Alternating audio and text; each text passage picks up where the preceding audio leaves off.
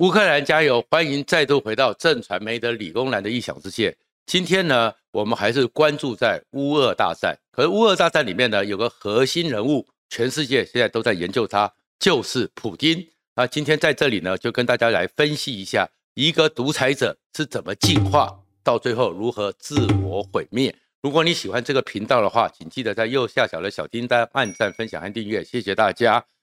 整个俄乌大战打起来之后。全世界呢都在讨论一个问题：普丁怎么了？普丁发生了什么事？希拉里认为说他的精神状态已经异常了。然后马克宏是最近常常跟他见面的，或视讯打电话。马克宏呢也讲说判若两人。然后呢，美国的 CIA 已经下令所有的情报组织收集普丁相关的状态。然后这个情况之下呢，美国的前 CIA 局长也出来讲说。大家非常震惊的发现，普丁变了，他再也不是过去的那个冷血又冷静、权谋计算非常逻辑精准的一个独裁者。这个时候出了什么状况？然后呢，最后的时候呢，还发现说他是越来越偏执，越来越独断，甚至连俄罗斯人都不知道普丁怎么了。然后美国的那个情报总监在听证会上还作证，普丁做出。入侵乌克兰三天就可以拿下基辅的决策，竟然顶多只有三个人知道，所以他的钱刚独断，把整个国家拉入了一个无法去自拔的一个泥沼。然后呢，一个俄罗斯的独立的女记者也写了一篇报道，她访问了很多俄罗斯的官员，访问了很多俄罗斯的国会议员，也去探讨说，为什么普京会做出一个整个俄罗斯。几乎无力承担的这么一场俄乌大战，把整个俄罗斯拖到无法自拔的泥沼里面呢？普丁的偏执和独断，在它里面都有很详细的记载。最近呢，有台湾的媒体，有英国的、欧洲的媒体，先把它翻成英文版。现在台湾媒体也有中文版，大家可以仔细去看，就会发现一个独裁者，等他变成偏执之后有多可怕。里面有一段呢，我看的是非常的傻眼，因为当整个普丁。决定要入侵乌克兰，兵者国之大事，死生大事。国家里面总是经过详尽的幕僚作业，运筹帷幄，才能决胜千里嘛。没有想到，在这个俄罗斯的女记者这里面所书写的，整个俄罗斯的对外情报处处长问到这个问题的时候，结结巴巴。然后，俄罗斯的内阁政府的一个内阁的副总理，碰到这个时候，满脸尴尬。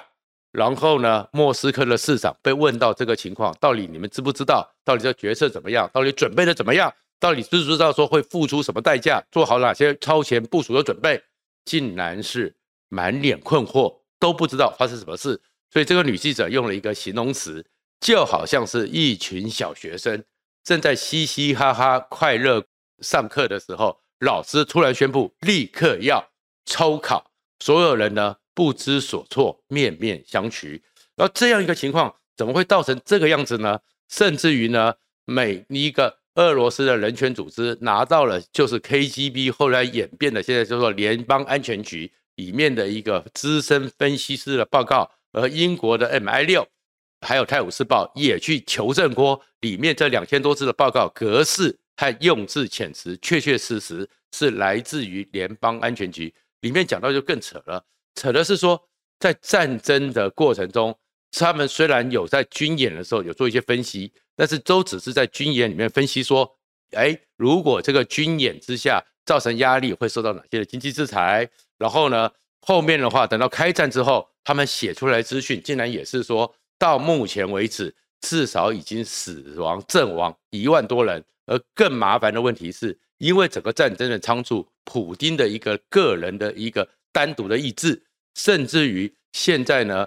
整个统帅本部无法有确实的数据，因为前后的连贯都已经非常的断落了。而这断裂之下，所以你会看到粮食补不上去，油库补上去，弹药补不上去，整个情况就变成一个失控的状况。而且他们也没设想到任何经济制裁的因应对策。这就是普丁现在让人家觉得说，怎么会变这样子？他的精神状态是很好吗？然后另外一个呢，过去普丁让人害怕的是，他非常的勇，天下第一勇，他是全世界十大格斗技之首桑博的高手。然后呢，他不怕死，他非常前进。他在一九九九年一接下整个俄罗斯的大权之后，自己就开了苏凯二十七，进到当时正在战争的车臣的首都。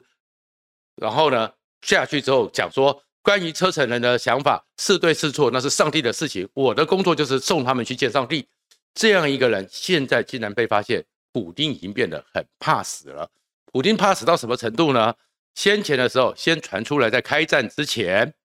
他已经把他的前妻和两个子女送到了阿尔泰共和国里面，就是防护的地下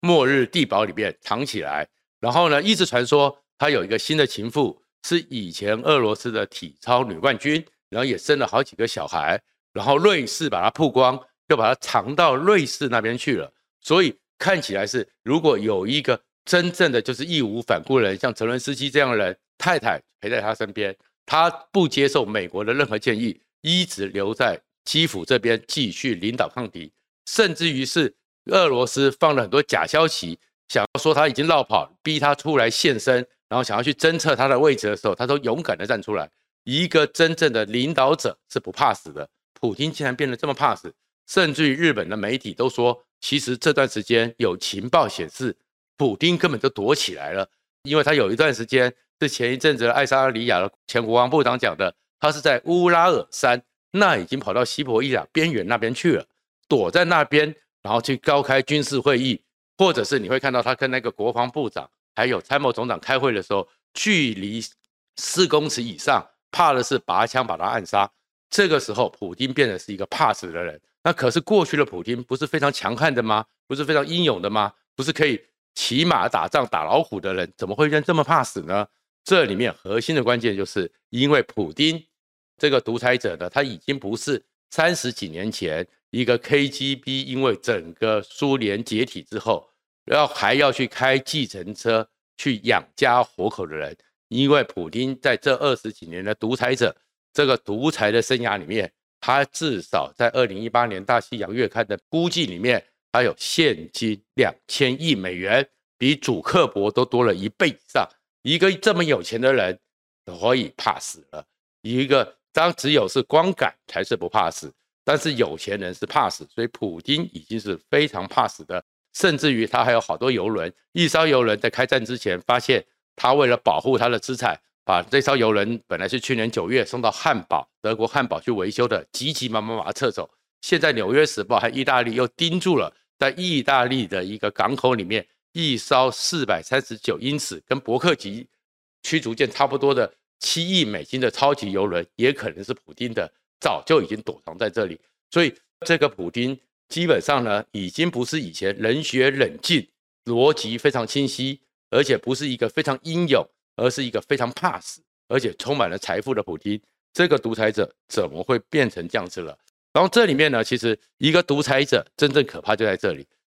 这本书呢，其实推荐大家看一下，这叫《独裁者的进化》。当然，这里面我们也可以去预看出来独裁者的死亡。这个作者非常用心的把全世界很多时候借着民主的工具，慢慢的夺到国家的权力，然后最后借用民主公权力的合法暴力。怎么让自己成为独裁者的故事，包含扎维斯，包含普丁，包含很多人。而普丁就在第一章沙皇这一章，就是专门介绍普丁。然后你就会看到说，独裁者其实有很多特征，而且我们也可以从里面得到很多启示。事实上，很多独裁者啊，原来不是一开始就是天生的独裁者，他们有很多时候，说实话，我们公平的讲，也是蛮有使命感的。甚至于是当他们在拿到权力的时候，他们的真心。还是真的想要改革，只是当一个体制还有没有刹车皮，然后没有刹车之后，在权力的路上只会让他越走越极端，而这样越走越极端里面，普丁的很多例子，我们也会看到习近平的影子。事实上呢，在这本书里面一开始讲到，就是一九八五年的时候，三十二岁的普丁被派到东欧一个小城做一个翻译员，还收集情资，可是。普丁这时候就已经感受到国家不行了，伟大的苏联帝国开始往下崩解了。因为他在收集情资的时候，他就发现不合理了。这个国家显然特权横行，这个国家显然呢，为了要是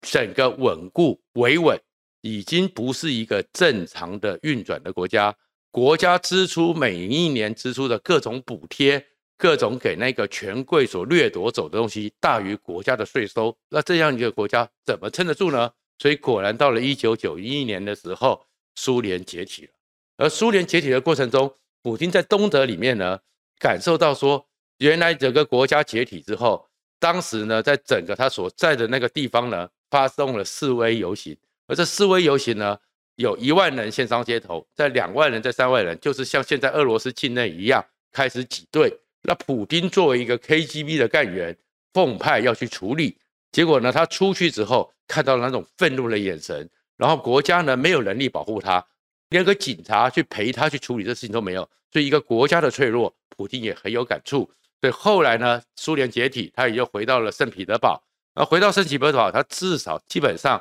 是一个干练的公务人员。所以在朋友刚好是当了圣彼得堡市长的时候，慢慢的找他进到圣彼得堡当了副市长。然后整个俄罗斯在当时戈巴契夫之下，还是继续动荡，还是继续的混乱。所以呢。普京至少有干才，而且呢，非常的坚毅，处理事情非常的明快，就慢慢的被看上了，被叶尔钦找到。因为圣彼得堡是大臣，一个副市长看起来还蛮干练的，叶尔钦就把他拉到中央。但是最后叶尔钦又是酗酒，又是无法处理，而且整个俄罗斯内部的掠夺、贫富不均，然后权贵的抢夺，然后整个国家的利益、国家的资产。不管是矿产、石油，都被俄罗斯黑帮整个包过去之后，完全贪污横行。对，最后叶尔钦撑不住，车臣第一次战争打了二十个月又惨败，叶尔钦垮了。垮了之后呢，叶尔钦撑不住之后，急忙绕跑，干脆把印信先任命普丁为总理，接下来就把总统印信交给普丁，普丁就这样上来了。而普丁上来的时候呢，他面对的是已经解体十年，经济崩溃，战力毁坏。这样的一个国家，然后呢，这个时候十年毫无建树，事实上连自立自保都不行。所以普丁当时上来的时候，他其实是向俄罗斯人民宣誓，他要改革。改革里面呢有两个重点，第一个呢就是要还财于民，就是那些在利用苏联解体，过去苏联是共产体制，所有东西都国家的，被一些豪强给在趁乱掠夺，他要还财于民。第二个要让国家恢复秩序、恢复效率，所以呢，让俄罗斯再次的站起来。普丁因此上任两个月之后，他就动用了 KGB 的力量，动用他 KGB 的那种，如类似那个锦衣卫，类似里面的 AB 档案、个人档案，开始去扫荡那些占用国家在过去那个苏联解体那十年内的石油大亨。然后我们也知道很多故事了，石油大亨、天然气大亨、矿场大亨，把他送到西伯利亚最偏远的地方，连狼都不敢去的地方，那种监狱关起来，或者是把你暗杀，清扫了这些，然后呢，要共同富裕，把这些资产重新的收归国有。接下来呢，他那时候呢，他因为在整个俄罗斯人期待有秩序，期待在一个危机社会里面，期待明快，所以很多。当时俄罗斯虽然号称已经进入了民主的模式，但是很多老百姓很自动的释放自己的监督权力，所以呢，开始让公权力常常就是有政府会做事，所以公权力就可以持续的扩张。那时候呢，普京就干了一个公权力合法暴力这样的一件事情。什么叫公权力合法暴力呢？就是台湾有熟的话就叫查水表。当时呢。在整个圣彼得堡有个欧洲大学，百年以上的大学。当时因为整个基辅还有圣彼得堡都比较接近欧洲，也比较先进、比较文明、开明一点，接受了北欧欧盟的一个委托，就是给了他们九十万欧元的一个计划，希望他们协助去监督进入民主化的俄罗斯的民主选举。可是这样一个民主选举会造成的一个困境。普京呢，就发明了一招，派消防队，派消防队去做消防检查。他完全就会知道，开始利用合法的暴力，合法的暴力里面，消防检查之后列出了五十二项消防缺失。可是我们刚刚讲的这样一个大学，它是一个百年大学，是一个古迹，而古迹你要完全的符合现代化的消防的要求，你要改管线或是改房子是很困难的，所以就没有办法，没有办法达到这个五十二项限期改善。普丁就利用这个借口把这个大学给关了，因此他就可以控制声音，对合法的暴力就可以不断的使用。因此这个情况之下，普丁这个独裁者的进化。就是在人民在危机上期待一个快速改革、强而有力的领导就可以进行。然后这本书里面呢，就讲了普丁的一个独裁七部曲。第一个呢，就是打土豪分田地，就是当国家大家都觉得说财富分配不均，很多人掠夺了他们辛苦的资源，偷走了他们蛋糕，就像现在习近平一样，打土豪分田地，收民心。对，第一步就刚刚讲的。上任两个月，动用 KGB 抓了几十个的大亨。第二个呢，老百姓在这个时候期待改革，期待社会上有效率，期待社会上能够快速的回应。这个时候，普京就会开始讲的，就是说，因为地方上有派系，地方上有很多的利益，所以取消民选，逐步的改成是官派。因为如果有民选，就可能有地方派系啊，就长期垄断的地方黑金家族，普丁就用这个名义，大家也就不觉得有问题，就让他不断的扩张水利会啊、农田水利会这种东西，通通改成官派，类似是这样的一个概念，一下子所有的官员都变成是普丁指派，最后才发现说他们不再听命于人民，他们只听命于普丁。第三个方法呢，普丁呢觉得媒体很重要，所以呢。透过 KGB，透过卡巴斯基开始成立中央厨房。中央厨房的状况之下，媒体开始去指导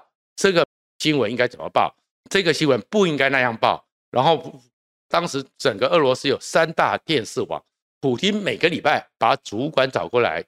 喝咖啡聊是非，然后不断的暗示我的期待是什么，不断的去指导。久了以后，这些媒体的高层开始服庸。开始附庸于中央的一个领导，接下来就开始直接去指导编辑政策、指导新闻政策。普京就是这样子把大众媒体收到手里面，最后呢，再过来的时候呢，不会让这个国家有一个强力的反对党，但是总要做出民主的样子。所以，普京创造了五六个虚灵的反对党，他们表面上还是反对党，表面上呢，在有些事情，比如说环保的议题。比如说是一些劳动权利的问题，跟中央执政党有点反弹，但是事实上是按住把它扶持起来，然后去歼灭自主性的一个政党、自主性的反对党，最后呢还是维持着表面上都是有多党政治，可是事实上都是他的影子政党。这样子再走下去之后呢，接下来就是收编非营利组织 NGO，普丁呢就觉得 NGO 太辛苦了。你要去募款，要怎样？所以由中央固定的开始有很多的钱，用各种的名目、各种的赞助、补贴，最后把这些 NGO 呢，因为掌控他们的经脉、掌控他们的财源，就变成 GO NGO 官方的非营利组织。等到这个时候，普京已经天下一统，再也没有人有实力、有势力反对他，不管是舆论，不管是财务，不管是政治，不管是地方上。都再也不会有的时候，就越来越放大。所以从二零零年到二零零九年的时候，在俄罗斯有十八个知名记者，不是被暗杀，就是在街头上直接被枪杀，再也没有人敢讲话。最后，当他大权一统的时候，他当然就修改任期，修改任期。所以你就看到两年总统做完之后做总理，总理做完之后再做总统，现在又要再修宪，他可以做到二零三六年。然后他都说这是经过政党协商。所以，普丁就是这样一步一步的独裁者的进化，要进化到最后呢，当一个人的权力集中到最高处，当一个人呢在这权力里面，慢慢的他身边的人总是应该有点负担吧，总是应该有点回馈吧，所以他的财富就会累积到两千亿美元，最后整个普丁就绑在一起就怕死了。为什么要讲这些呢？一个独裁者就是这样子，其实民主真的很脆弱，就算俄罗斯在一九九一年解体之后。曾经进入民主体制，但是如果你一个国家对于合法的暴力，对于独裁者可以利用民主的方式，最后去消灭民主，没有警觉的话，你就会完蛋。连民主体制，俄罗斯都是一个半民主体制，虽然不完全，而且慢慢的很多缺点。那中国呢？习近平刚上来的时候，其实习近平以前在福建的时候，在浙江的时候，他是有想改革的，他的口碑不错的，因为他过去的时候是文革的受害者，他爸爸一直是文革前整个中共领导人第一派的开明派，就因为开明不腐败。所以在文革也被斗得很惨，一直也不给毛泽东所喜欢。但是他爸爸有能力，习近平也是这样子。所以他当时的时候在福建的时候，还真的在我们前一阵讲的乌钢大王这些人关系都不错，他也很想去吸收，常常是会用闽南语去对谈，甚至于他还曾经开放福建的报业集团，找了我们台湾的民进党的一些人去访问、去写稿。让他们有专栏，想要真正理解台湾人的想法。但是这个开明的习近平，当他拿到权力之后，又面对的是说，他觉得他要改革，但是贪腐这么严重，所以开始打土豪分田地。